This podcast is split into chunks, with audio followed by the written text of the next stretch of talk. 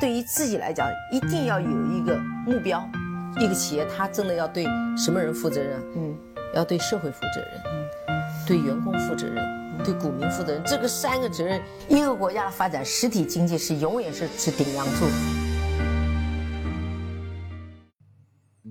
各位好啊，给你一个真实生动的格力电器，我们给的比你要的多。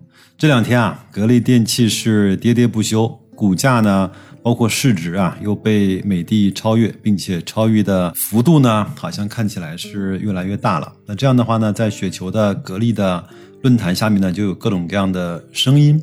那我本来呢还没想好今天给大家传送什么样的内容，突然想到了我前面在看一个公众号，公众号的名字呢叫一个平凡投资者的修行日常。他呢是在大概一周前呢推送了这样一篇文章，我觉得特别适合于在现在。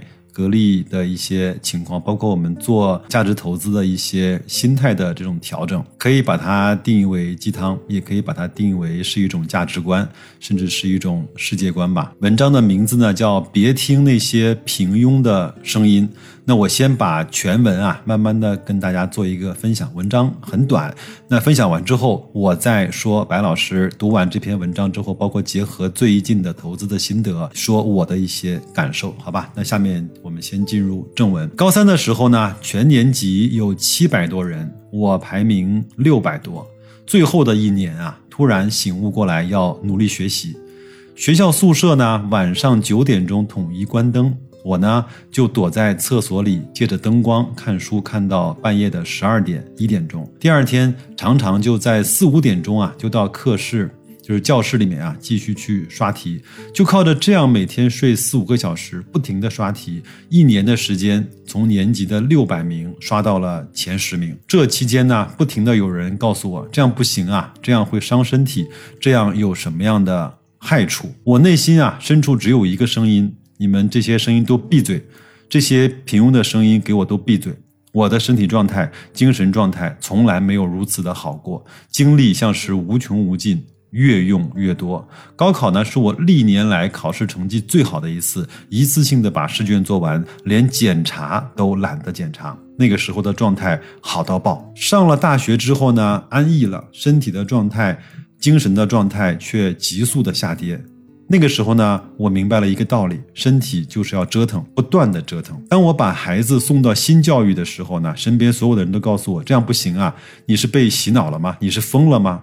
只吃五谷杂粮的时候呢，身边的人告诉我这样不行，身体怎么够营养？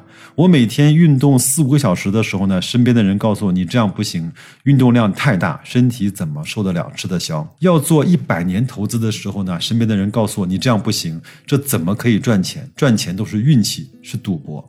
那个时候呢，我的内心只有一个声音：闭嘴！我的人生我自己负责，输也好，赢也好，这是我的人生。我自己负百分之百的责任，无需向任何人解释或者是交代。不要再相信任何人的说教，任何人所谓的道理，只信任自己身体的感觉。这就是前所未有的好。这个世界百分之九十的人都是平庸的。其实，在白老师看来，百分之九十五甚至九十九的人都是平庸的。他们用各种各样的声音对你说，目的只有一个，希望。你和他一样的平庸，来满足他的安全感。这个世界啊，很好玩，越是发展呢，平庸的人就越多。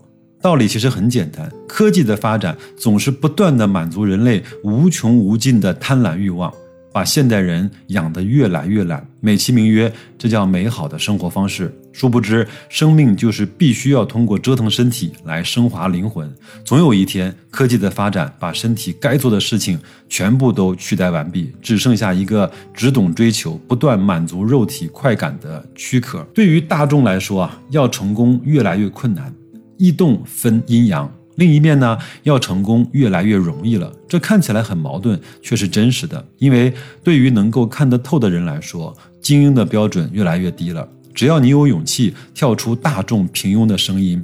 有一点正常普通的追求，就很容易超越百分之九十九的人。这对于我们做家族的传承也是好事情。只需要简单的把这种精英的精神教育保存下去，后代的成功概率、阶层提升是越来越容易的。文章呢就给大家读完了，非常的短。我相信这篇文章一定会在听完这期节目的所有的听友中，会带来各种各样的反应和。回馈，我相信作者本人啊，在写这篇文章的时候，也是带有一定的情绪的，可能有一些激动，也可能会有一点点的小愤怒啊。我觉得这都没关系，每个人有自己表达自己情绪的权利。就像文中讲的一句话，我只能够对自己百分之一百的负责。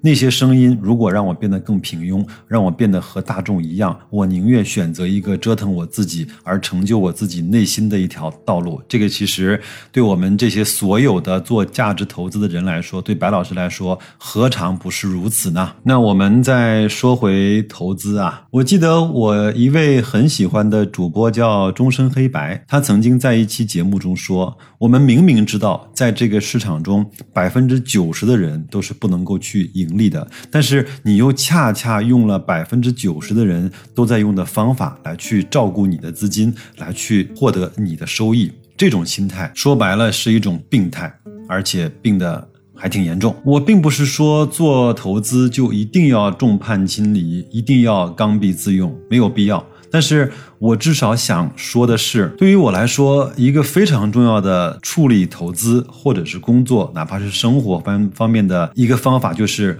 听取大多数人的意见，和少数人做讨论和交换意见，但是最后的决定只能够你一个人下，谁也帮不了你。即便是你每期都听白老师的节目，我相信你如果没有形成自己的认知，你永远也没有办法安心的拿住哪怕像格力电器这样的好公司。各位想想看，是不是这样呢？那我们再说回到我节目开始的时候。说起的话题，那这几天格力的股价被美的超越了，那又如何呢？这个并不能够说明格力就是一家很烂的公司。我一直都没有否认美的也是一家好公司，这个我从来没有在我的节目中用类似的方法去贬低过美的。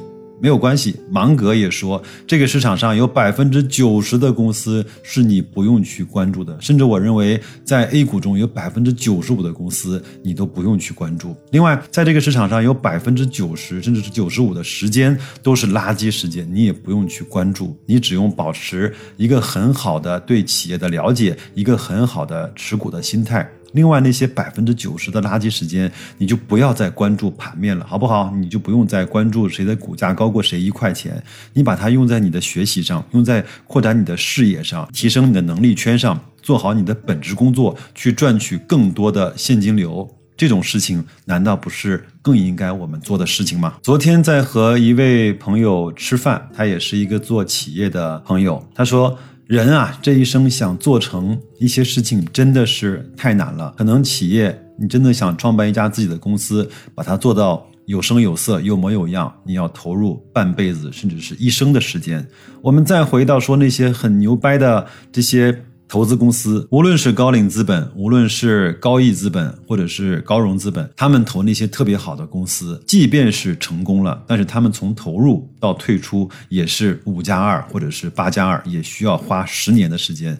更何况我们一个个人投资者，在一个股票中，在一个企业中，你只待两三个月，只待三五周，你就认为是一个你不能够忍受的时间。所以说，人生真的非常短，但是我们能做的事情又非常的有限，那我们就应该把这些有限的时间全部投入到那些有意义的事情上，陪伴那些好的公司，让自己的时间过得更有价值，让自己的成长变得更有质量。我相信各位是不是听到我讲到这个部分的时候，也感受到白老师有一点点的激昂的情绪，也有一点点整个小激动。确实是，我觉得越是在这样的时间，我们越是应该啊溯本归源的去看看我们整个投资的本质，我们生活的本质，我们整个人生的本质。好吧，那就这样，祝各位在真实的生活中能够活出自己人生的本质。周末愉快，投资愉快，再见。